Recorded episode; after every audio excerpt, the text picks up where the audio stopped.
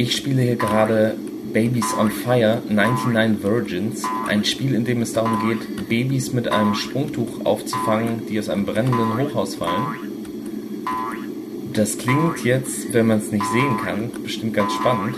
Praktisch ist es aber total langweilig. Das ganze Spiel spielt man in einem einzigen Bildschirm und es fallen immer so Babys aus dem Fenster, die wie Pakete verpackt sind. Man könnte sie sich auch als Bälle vorstellen, theoretisch und ich fange sie dann mit meinem Sprungtuch, drücke zweimal nach rechts auf der Tastatur und leite sie so zum Krankenwagen weiter.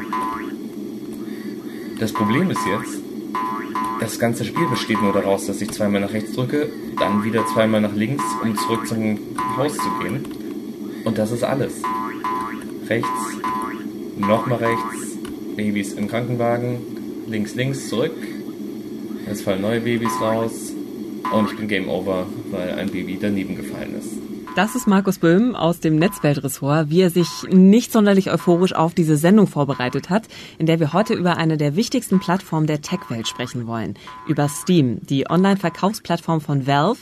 Wir sprechen über die Geschichte der Plattform, über ihre Spieler und darüber, wie sie Entwickler und Spieler sehen. Und damit herzlich willkommen beim Netzteil, dem Tech-Podcast von Spiel Online und hallo Markus. Hallo Theresa. Steam wurde erstmals 2002 der Öffentlichkeit vorgestellt und mittlerweile ist Steam aber seit vielen Jahren der unangefochtene Marktführer, wenn es um das digitale Kaufen von Computerspielen geht. Quasi der erfolgreichste App Store für Computerspiele, könnte man sagen. Und es ist ein Dienst, bei dem, wenn richtig viel los ist, bis zu 15 Millionen Nutzer gleichzeitig aktiv sind. Ein Dienst, der aus der Welt des PC-Gaming überhaupt nicht mehr wegzudenken ist. Wie viele Spiele gibt's denn mittlerweile auf Steam, Markus? Also ich glaube, wenn du da Entwickler und auch Spieler fragen würdest, die würden vor allem sagen, zu viele mittlerweile jedenfalls. Also es gibt da keine so richtigen Zahlen, natürlich könnte man das auszählen, aber es gibt auch Dienste, die das tun, wie Steam Spy ist so ein Dienst und die haben 2017 zum Jahresende gesagt, auf Steam sind ungefähr 21.000 Titel mittlerweile. Das heißt, während wir jetzt aufnehmen, sind es wahrscheinlich schon 25.000, würde ich mal Irre. schätzen. Und ähm, das Bemerkenswerte daran ist eben auch noch, dass diese 21.000 Spiele, von denen sind über 7000 Spiele erst im Jahr 2017 dazugekommen. Das Angebot an Spielen, das wächst immer massiver auf Steam. Und das heißt jetzt also mal kurz überschlagen, so im Kopf pro Woche erscheinen auf Steam ungefähr 150 Spiele oder mehr? Wow. Ja, ich glaube, das kommt hin. Also es gibt Tage, da geht man drauf und guckt mal so, was es Neues gibt und dann hat man wirklich ein paar Dutzend Titel, die alle an diesem Tag erschienen sind. Und ich glaube, das ist mittlerweile so groß geworden, da sind selbst Branchenkenner, haben so ein bisschen den Durchblick verloren, wie viele Spiele es da überhaupt gibt. Und es, du kannst ja jetzt eigentlich schon mehr Spiele kaufen, als du jemals als normaler Mensch in deiner Lebenszeit durchspielen können wirst.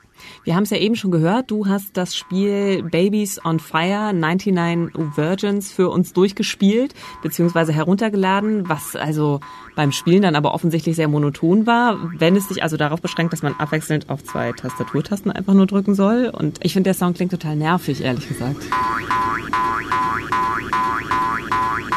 ja, das Spiel ist auch nervig. Also ich habe mir für diese Folge einige gerade erschienene Spiele gekauft, also die vor einer guten Woche rausgekommen sind. Und vor allem Spiele dabei rausgegriffen, die niemand so richtig zu interessieren scheinen. Also irgendwelche aus der Masse der Spiele, eben Spiele, die wenig Bewertungen haben oder die jetzt nicht groß in den Charts waren, einfach um mal was zu spielen, was auf Steam erscheint, aber was so ein bisschen in der Masse untergeht. Und dieses Babies on Fire 99 Versions ist dann ja offensichtlich tatsächlich so langweilig, dass da auch niemand was verpasst hat, wenn er es nicht gespielt hat. War das Spiel denn das Schlimmste unter deinen Einkäufen? Nee, ich würde glaube ich sagen, es waren sogar zwei Spiele dabei, die noch mieser waren. Also eins hieß Putin versus ISIS, also quasi Putin gegen den islamischen Staat. Und das war nicht nur pseudopolitisch, sondern das war auch spielerisch, würde ich sagen, noch dämlicher als das Babyspiel. Und es sah aus wie Pixelbrei. 247 Bomben später bin ich hier gerade in Putin versus ISIS. Ein kleines Spiel, was eigentlich nur daraus besteht, dass man von links nach rechts mit einem pixeligen Flieger mit Putins Gesicht drauf fliegen kann. Klingt auch wieder total langweilig. Also weder hoch und runter, man bewegt sich nur auf einer Linie sozusagen. Unten durchs Bild laufen vermeintliche ISIS-Kämpfer. Das sind farbige Personen, die alle eine Waffe in den Himmel halten.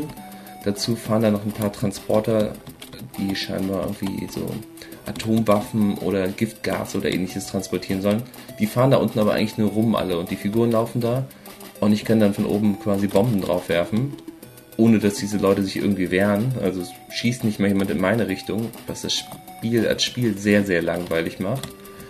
Und selbst wenn ich eine Bombe abwerfe, explodiert die nicht mal. Also die Bombe fällt auf zum Beispiel einen Laster hier und der ist dann verschwunden. Also eigentlich klingt es nicht nur langweilig, ich finde es klingt nach absolutem Schrott. Hat das Spiel außer dir noch irgendwer gekauft?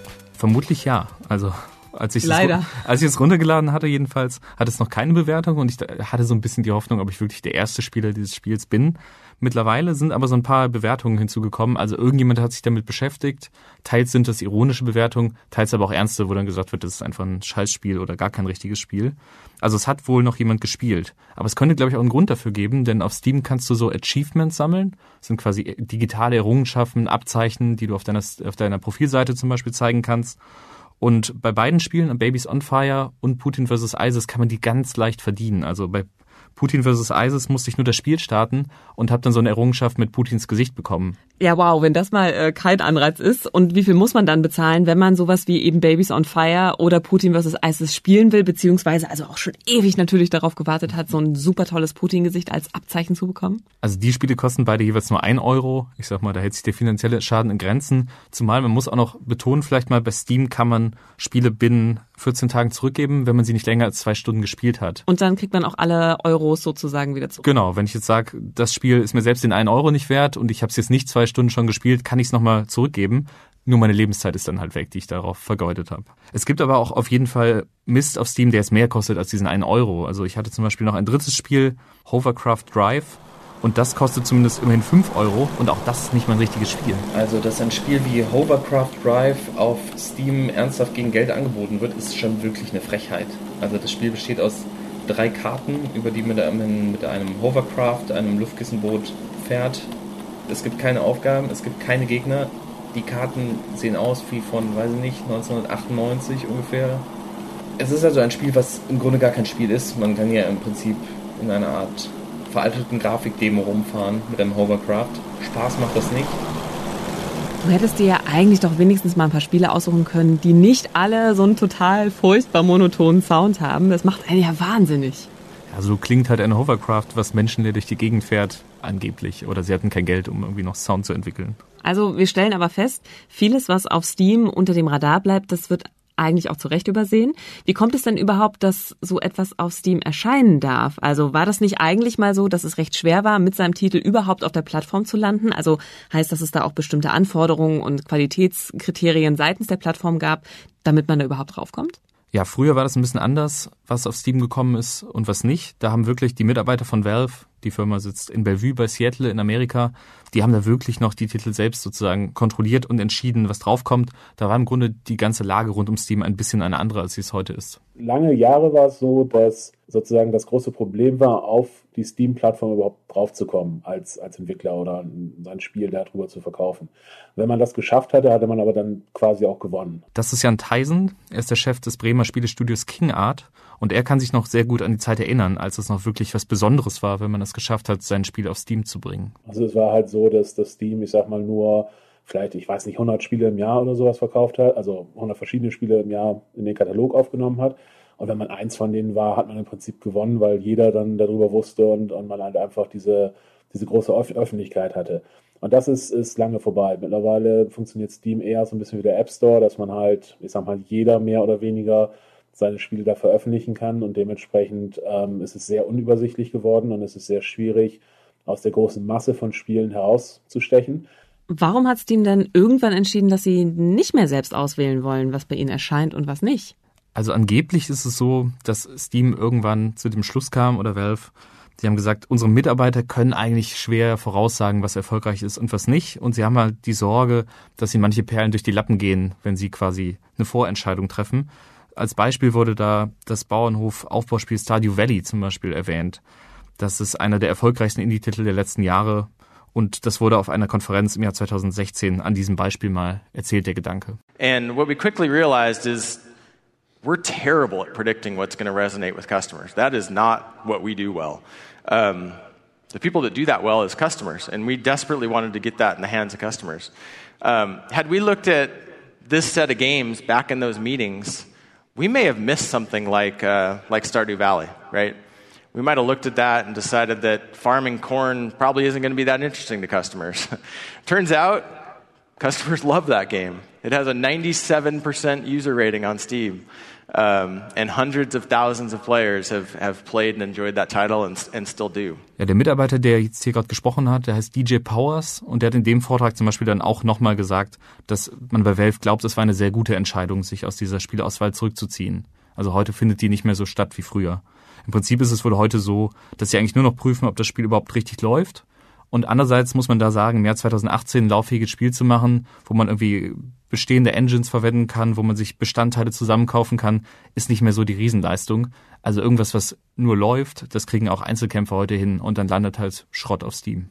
Auf der anderen Seite könnte man ja auch sagen, vielleicht ist das ja auch ganz gut, weil dadurch können ja auch Chancen für Entwickler entstehen, die früher es halt nicht auf die Plattform geschafft hätten. Ja, das ist quasi das Stardew Valley Argument, dass irgendwelche Spiele vielleicht schon zu Überraschungshits werden, die jetzt eigentlich nur die Mindeststandards erfüllen und vielleicht früher nicht drauf gekommen wären. Andererseits ist es natürlich für, insgesamt für alle Spiele so ein bisschen blöd, dass es diese Masse gibt und viele gute Titel es dann eben sehr, sehr schwer haben herauszustechen. Also die Konkurrenz auf der Plattform wird immer größer, kann man sagen. Also es gibt eine Menge Spiele mittlerweile dort, wie wir ja wissen. Wie versucht es denn eine kleinere Firma wie die von Jan Theisen zu verhindern, dass ihre Spiele nur noch als irgendeins unter Abertausenden von neuen Spielen wahrgenommen wird, also praktisch untergehen. Also was King Art sehr, sehr gut macht für deutsche Verhältnisse, ist es auf jeden Fall, dass sie im Vorfeld der Veröffentlichung schon Aufmerksamkeit auf das Spiel lenken. Die haben zum Beispiel gemerkt, dass Kickstarter-Kampagnen ein super Mittel dafür sind. Die haben jetzt bei ihrer letzten Kampagne sogar 1,3 Millionen Dollar eingespielt. Das war für ihr Spiel Iron Harvest. Genau. Und was man halt machen muss, ist, man muss versuchen, eine Community um das Spiel aufzubauen, also seine, seine Zielgruppe sozusagen rechtzeitig anzusprechen, diese Leute ähm, auf das Spiel anzusetzen, sie für das Spiel zu begeistern, sodass die halt eben wirklich auf das Spiel warten und wenn das Spiel rauskommt, sagen, ah, endlich ist es da, ähm, ich kaufe es und halt eben nicht erwarten, dass man sozusagen erstmal das Spiel entwickelt und dann guckt, wer es kauft. Das ist dann einfach zu spät. Ja, und neben Jan Theisen gibt es ja auch noch andere deutsche Entwickler und ich habe den Eindruck, dass die meisten Firmen ein recht gutes Verhältnis zu Steam haben. Also zumindest liest man sehr selten jetzt irgendwelche Beschwerden über die Zusammenarbeit. Das ist auch mein Eindruck. Wenn ich mit Entwicklern gesprochen habe, haben die eigentlich immer so angedeutet, dass sie Valve als sehr großzügig, als unkompliziert wahrnehmen. Andererseits muss man aber sagen, die sind natürlich, wenn sie PC-Spiele machen, auch ziemlich abhängig von Steam und Valve. Also da ist natürlich die Frage, würde man da zu viel Negatives öffentlich über die sagen? Und umgekehrt, muss man sich nicht eben auch anpassen an das System Steam, um da klarzukommen, weil so richtige Konkurrenz gibt es zu Steam ja nicht. Das heißt, die haben auch nicht viel Möglichkeiten, außer sich eben auf Steam einzustellen und zu versuchen, möglichst gut mit denen klarzukommen. Steam ist das Maß aller Dinge, seitdem es eigentlich im PC-Bereich kaum noch Retail gibt, also weltweit nahezu bedeutungslos. Unser Anteil digital liegt bei ungefähr 98 Prozent, also auch für uns ist der physische Verkauf komplett äh, irrelevant ist Steam mit einem Marktanteil von, würde ich sagen, so ungefähr 85 Prozent das Maß aller Dinge. Das ist Carsten Fichtelmann. Er ist der Gründer des Hamburger Publishers und Spieleentwicklers Daedalic Entertainment. Und er sagt hier quasi, dass über den klassischen Offline-Handel, also etwa im Elektromarkt, eigentlich kaum noch Spiele verkauft werden. Jedenfalls nicht die Spiele, die seine Firma herstellt. Das heißt, man muss natürlich auf Steam sein und man muss halt auch irgendwie die Mechanismen in den Griff kriegen, um auf Steam erfolgreich zu sein. Aber letztlich stehen ja so Spiele von äh, Carsten Fichtelmann und seinem Team ja neben so Spielen wie Putin vs. ISIS, also neben dem totalen Schrott. Finden die das nicht irgendwie problematisch, dass das da einfach so gleichberechtigt nebeneinander steht? Ja, wenn die deutschen Studios irgendeinen großen Kritikpunkt an Steam haben, wenn man sie fragt, was stört euch denn noch am ehesten, dann ist es auf jeden Fall dieses Gesamtangebot mit so viel Schrott dabei. Und die würden sich da schon, glaube ich, wünschen, gerade die deutschen Entwickler, die ja schon irgendwie Sachen mit zeitlichem Aufwand, mit Herzblut machen, dass da zumindest Steam mal so ein bisschen durchfegt und ein bisschen den Schrott rauskehrt von der Plattform. Wenn am Tag 70 Titel erscheinen, dann ist natürlich jedem auch klar, da ist einfach auch sehr viel Schrott dabei. Und jetzt muss man sich natürlich die Frage stellen, hilft es der Industrie oder hilft es auch vermeintlich guten Herstellern, die aber jetzt halt auch keine endlos großen Marketingbudgets haben, wenn jeden Tag halt 70 Titel erscheinen, wovon 50 im Prinzip, ich will nicht sagen überflüssig sind, aber wo 50 Titel am, am Ende des Tages auch Awareness fressen, also sprich in der Liste der Neuerscheinungen sind, aber am Ende des Tages halt nie mehr Lifetime mehr als 1000 Units verkaufen.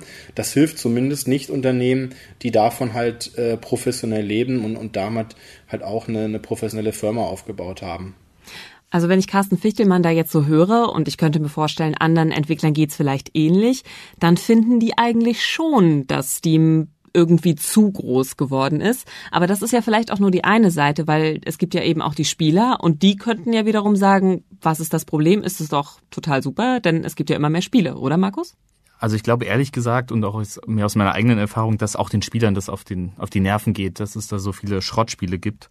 Die meisten erkennst du zwar relativ schnell, jetzt auch allein schon in den Vorschaubildern, aber wenn du doch mal auf eins reinfällst und dir das runterlädst und dann merkst, hm, das ist ja völliger Mist, ich glaube, das ist schon ärgerlich und die würden das auch lieber anders haben. Dass man ahnt, alles, was ich hier kaufe, hat so eine Mindestqualität zumindest.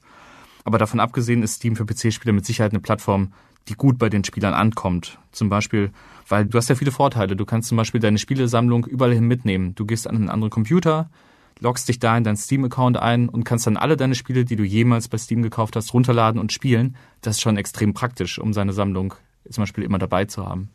Ja, und die Spiele kosten ja bei Steam auch vergleichsweise wenig. Das darf man auch nicht unterschätzen. Es gibt zum Beispiel regelmäßig sogenannte Sales eben auch auf Steam, also Rabattaktionen. Und da bekommt man dann ältere Titel teils mit 80, 90 Prozent Rabatt. Also manche Angebote sind wirklich der Wahnsinn. Und die haben dann auch oft den Effekt, dass man einfach Spiele kauft, die man gar nicht braucht, nur weil sie günstig sind. Also sprichst du jetzt von dir? Also ich habe in dem Kontext nämlich schon häufiger mal den Begriff Pile of Shame gehört, also von dem großen Haufen der Schande, ja. Wenn man sich also ganz günstig total viele äh, Spiele bei Steam geschossen hat, die man danach aber eigentlich nie wieder spielen würde. Sei ehrlich. Ja, ich, ich glaube ehrlich gesagt, zu anderen Spielern im Verhältnis ist mein Pile of Shame echt noch okay. Also ich habe vielleicht so 50 Spiele auf Steam insgesamt gekauft und ich habe vielleicht die Hälfte noch nie gestartet. Das ist aber noch okay im Verhältnis, würde ich sagen. Also übersichtlich weiß ich jetzt nicht, ob das okay ist. Also ich finde eine Quote von 50 Prozent schon ganz schön krass. Und woran liegt das dann? Warum spielst du den nicht? Also weil sie tatsächlich so Schrott sind wie bei Hovercraft Drive meinetwegen oder weil du halt im Rabattrausch so viele Spiele gekauft hast und dann am Ende gar nicht die Zeit findest, die zu spielen? Ja, das meiste sind wirklich schon eher gute Spiele, die ich mal gekauft habe, wo aber eigentlich auch absehbar war, dass ich da gar keine Zeit für habe. Ich habe zum Beispiel Civilization 6 in meiner Bibliothek oder Cities Skylines. Das sind beides Strategiespiele, die sehr komplex sind, wo man sich auch erstmal einarbeiten muss. Wenn ich ehrlich bin, ich wollte sie haben, weil sie günstig sind, aber ich kenne ja auch die Stunden, die ich in der Woche ungefähr habe zum Spielen und ich hätte wissen können, dass ich eigentlich keinen Platz mehr habe, um die zu spielen. Ja, dann hättest du dir wohl eigentlich deine Spielstunden mal direkt in den Kalender eintragen sollen. Aber es ist natürlich auch ein Luxusproblem. Also du hast zu viele Spiele, die irgendwann mal zu günstig waren. Aber wenn wir jetzt mal auf die Spiele zurückkommen, die du dir für diesen Podcast runtergeladen hast, die eigentlich auch quasi so gut wie nichts gekostet haben, die vielleicht auch von den Vorschaubildern nicht so toll aussahen, war da trotzdem was dabei, was wenigstens halbwegs Spaß gemacht hat oder was dich vielleicht sogar überrascht hat, dass es dann doch ein gutes Spiel war?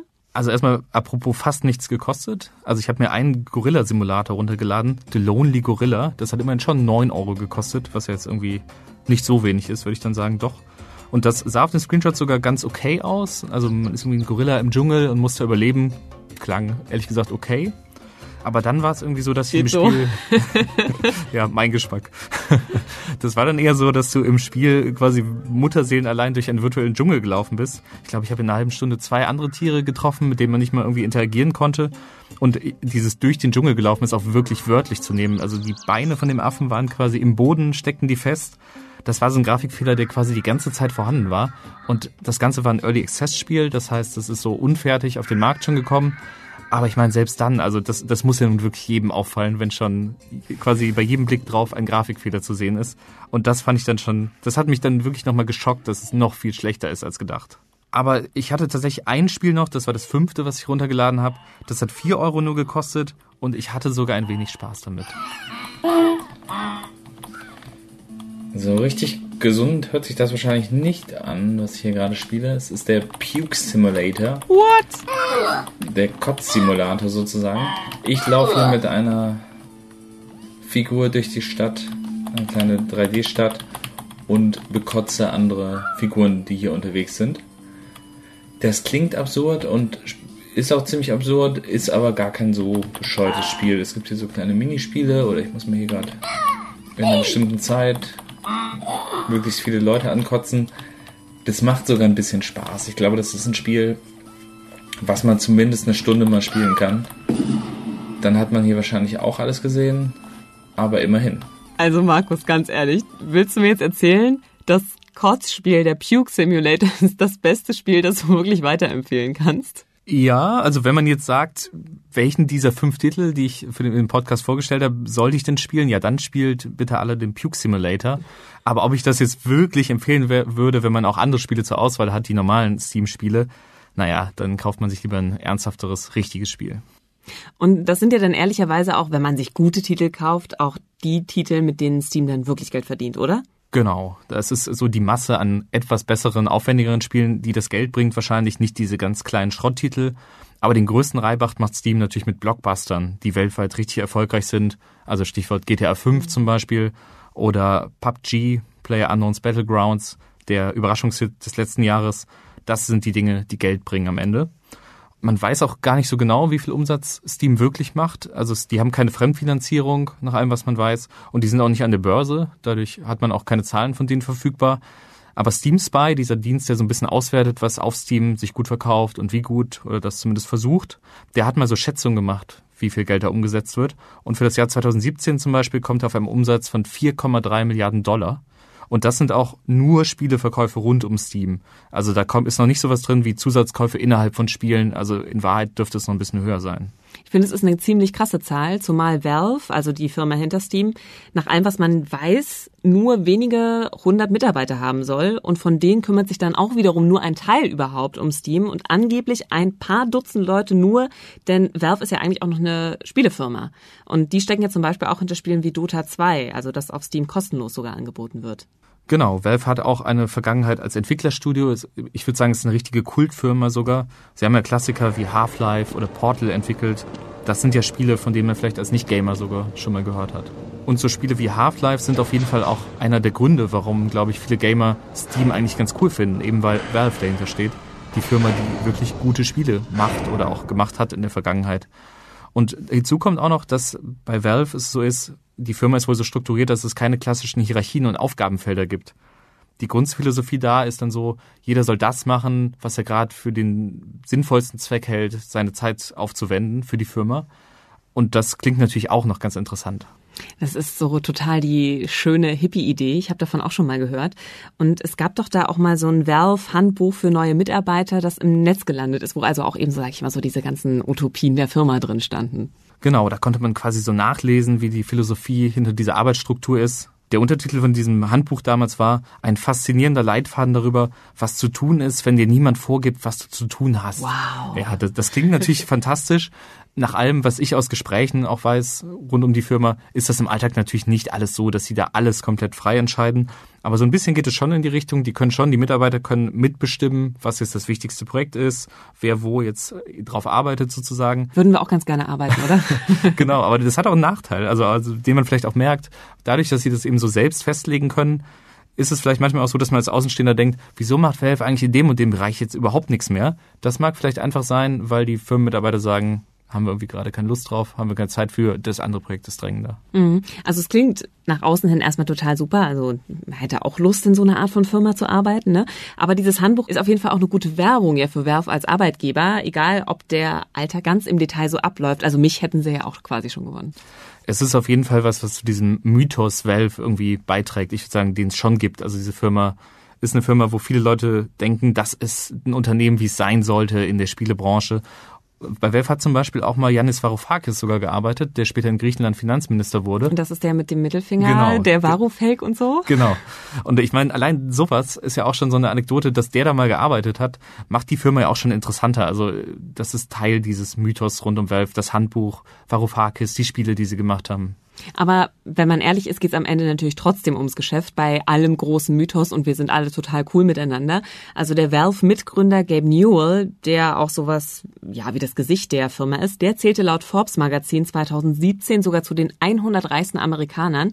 Da muss der gute Herr schon ordentlich was verdienen. Wie viel bleibt dann so bei Valve, wenn ich bei Steam zum Beispiel ein Spiel für, sagen wir, 10 Euro kaufe? Also offiziell weiß man das nicht, aber nach allem, was man so hört, ist es wohl so, dass du dir vom Verkaufspreis von den 10 Euro die Mehrwertsteuer mal wegdenken kannst und der Rest wird dann quasi 70 zu 30 aufgeteilt. 70 bekommt der Entwickler und 30 Prozent gehen an Valve. Also da kann schon gut was für Valve zusammenkommen, wenn sie zum Beispiel jetzt ein populäres Spiel verkaufen, was sich hunderttausendfach dann verkauft. Aber wenn jetzt so ein Spielehersteller ein 10-Euro-Spiel zu so einer 90% Rabattaktion anbietet, was ja gar nicht so selten ist, dann bleibt ja am Ende nur noch so ein Euro übrig. Lohnt sich das dann wirklich noch für einen Entwickler?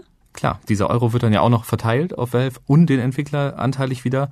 Aber ich glaube, diese Firmen, die diese Rabatte anbieten, die wissen schon ganz genau, was sie tun. Du erinnerst dich ja an Carsten Fichtelmann, der zum Beispiel sagt, dass wenn sie mal so massive Rabatte machen auf die Spiele seiner Firma, dann merken sie sofort, dass es ein verstärktes Interesse der Steam-Nutzer auch gibt an diesen Titeln. Da sehen wir dann natürlich auf jeden Fall so einen massiven Anstieg, dass der Tagesumsatz dann mit den Rabatten einfach viel, viel, viel höher ist, als wenn wir das Spiel normal verkaufen würden. Und normal verkaufen heißt dann vielleicht, vielleicht eine Unit pro Tag und wenn wir halt einen extrem hohen Rabatt haben, können das dann schon mal schnell äh, 1000, 2000 Units sein. Und da kann sich natürlich jeder ausrechnen, ob es dann besser ist, irgendwie 2000 Mal ein Spiel für 1,99 zu verkaufen oder ein Spiel für 19,99 Euro. Okay, also wir sprechen jetzt die ganze Zeit schon über Steam. Wir haben dazu eine Meinung, einige Entwickler haben dazu eine Meinung, aber was sagen denn die Steam-Macher von Valve selber über die Plattform? Ja, wie sie selbst über Steam denken, ist eigentlich gar nicht so leicht rauszubekommen, zumindest nicht offiziell. Also eine Kollegin vom Spiegel Magazin und ich hatten zum Beispiel schon Hintergrundgespräche mit Firmenvertretern. Sowas ist schon möglich, wenn man sie mal auf einer Konferenz trifft, aber die reden dann eher im Hintergrund, jetzt nicht ins Mikro, on the record. Das heißt, das ist dann nicht so, dass wir das einfach alles aufschreiben können, was sie uns so erzählen. Wenn wir jetzt mal offiziell bei Valve für ein Interview anfragen, dann ist es ganz oft so, dass einfach zum Beispiel keine Rückmeldung kommt. Oder wenn wir auch nur eine kurze Nachfrage zu Steam haben, dann kommt es schon vor, dass einfach niemand antwortet einem Journalist aus Deutschland.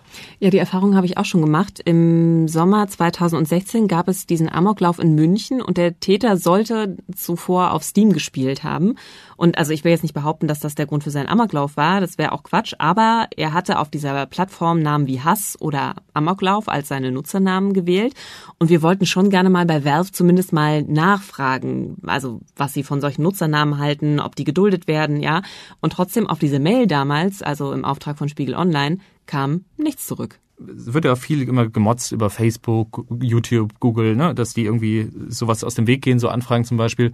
Aber da hätten wir zumindest irgendeine Antwort gekriegt. Bei Valve, ja, ist manchmal auch die Erfahrung, dass man einfach nie eine Antwort bekommt. Obwohl man jetzt auch bei Facebook und Co. sagen muss, man weiß jetzt auch nicht, ob man da jetzt wirklich was Substanzielles bekommen hätte. Ja, ich glaube, aber der Unterschied ist der, dass du eben du kannst Facebook und Google gut erreichen. Also die haben einen deutschen Pressekontakt, die haben Telefonnummern und bei Valve haben wir im Prinzip eigentlich nur eine E-Mail-Adresse in den USA, an die man sich wenden kann und dann kann man quasi Daumen drücken, dass vielleicht mal jemand antwortet. Naja, aber man kann sagen, bei Steam läuft es ja eigentlich auch so ganz gut, also ohne die ganze lästige Pressearbeit, so will ich es vielleicht mal nennen. Es kostet ja auch Zeit und Geld, also vielleicht sehen Sie da gar keine Notwendigkeit. Ja, ich glaube schon, dass das so, so eine Denke ist eben. Das hat vielleicht auch mit dem, mit der Firmenarbeitsstruktur zu tun, dass sie eben wahrscheinlich sagen, Pressearbeit könnte man machen, brauchen wir aber gar nicht so dringend. Es läuft wirklich auch so.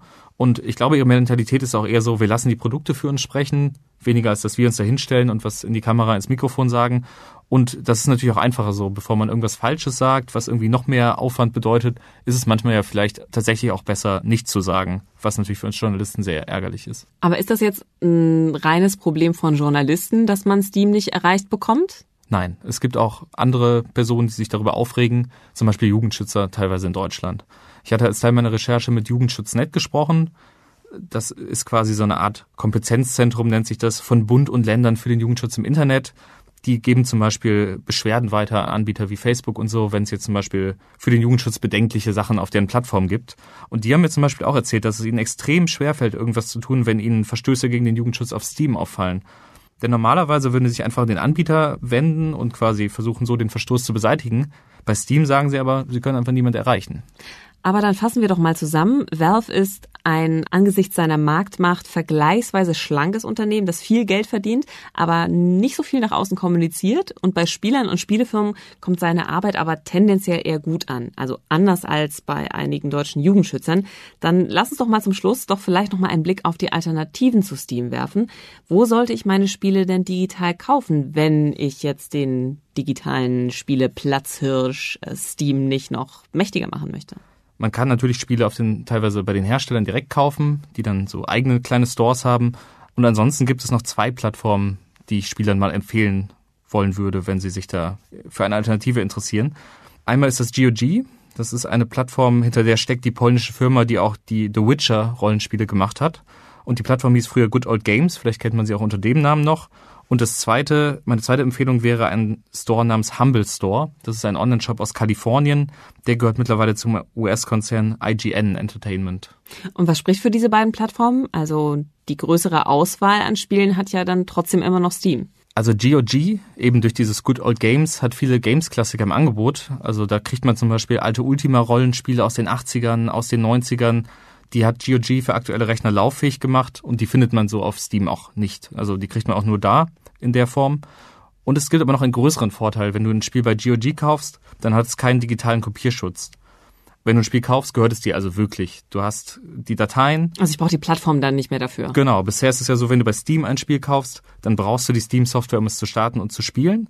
Und bei den GOG-Spielen, die kannst du auf einen USB-Stick packen, die kannst du auf eine DVD brennen. Du kannst eigentlich machen, was du willst mit denen. Also eigentlich wie früher, wo du quasi ein Spiel direkt auf Diskette oder CD-ROM gekauft hast im Laden. Was würde denn eigentlich mit meinen Steam-Spielen passieren, wenn Valve irgendwann mal seinen Dienst dicht macht? Sind die dann alle weg? Im Detail weiß das niemand so ganz genau. Allerdings weg werden sie wahrscheinlich nicht sein. Also viele Leute haben natürlich beim Steam Support diese Frage schon mal gestellt und die Antwort da war immer so, man würde in einer solchen Situation Maßnahmen ergreifen dafür, dass der Spieler weiter auf seine Games zugreifen kann. Was auch immer das genau heißt. Also ich habe jetzt nicht die Sorge, dass die Spiele einmal ganz weg wären, Andererseits ist es natürlich bei Spielen zum Beispiel von GOG so, da weiß ich schon jetzt, wie das läuft in 15, 20 Jahren, selbst wenn GOG mal dicht macht. Das ist schon eigentlich die etwas beruhigendere Aussicht. Und wie ist das bei dem Humble Store? Ist das auch so wie bei GOG, dass ich also die Spiele dann wirklich bei mir zu Hause habe und die nicht plattformgebunden sind? Es ist nicht ganz das Gleiche. Also GOG hat traditionsgemäß eher diesen Fokus auf die alten Spiele so ein bisschen. Der Humble Store dagegen hat eher den Fokus auf Indie-Titel, also auf Spiele kleiner Entwickler, da bekommt man sowas wie Papers, Please. Das ist dieses Spiel, wo du als Grenzschützer unter Zeitdruck entscheiden, entscheiden musst, wer darf einreisen, wer nicht. Und da stempelt man immer, das kenne ich. Genau, su super Spiel und das kriegt man da zum Beispiel dann kopierschutzfrei. Und ähm, im Humble Store ist die Auswahl aber auch schon nicht schlecht. Die haben so 1400 Spiele ohne Kopierschutz. Und GOG aber im Vergleich hat 2400 Spiele ohne Kopierschutz. Darunter zum Beispiel The Witcher 3, eben, ist ja von der Firma selbst sozusagen und eben Stardew Valley, das ist dieses Bauernhofspiel, was von DJ Powers am Anfang von Valve erwähnt wurde. Und ich finde 2400 ist ja auch schon eine ganz ordentliche Menge, schafft man auch nicht durchzuspielen. Anders als bei GOG gibt es im Humble ja auch noch weitere Spiele mit Steam-Aktivierung zu kaufen. Das ist aber nicht alles kopierschutzfrei, oder? Nee, genau. Also bei GOG kann man davon ausgehen, dass alles kopierschutzfrei ist. Beim Humble Store muss man noch mal ein bisschen die Augen aufmachen. Man kann aber zum Beispiel, wenn man nach Spielen sucht, kann man auch so ein Häkchen machen bei DRM Free und dann kriegt man halt nur Spiele, die kein DRM, also quasi keinen digitalen Kopierschutz haben und die muss man dann auch nirgendwo mehr aktivieren bei Steam oder so. Also man kann sich das so filtern, dass man quasi nur das kopierschutzfreie Angebot gezeigt kriegt. Also alles klar. Es lohnt sich schon, auch mal GOG oder den Humble Store auszuprobieren. Und wenn man da nämlich was kauft, dann tut man quasi was dafür, dass Valve nicht absolut konkurrenzlos ist. Und man bekommt so auch Spiele, mit denen man auch ja, wirklich machen kann, was man will.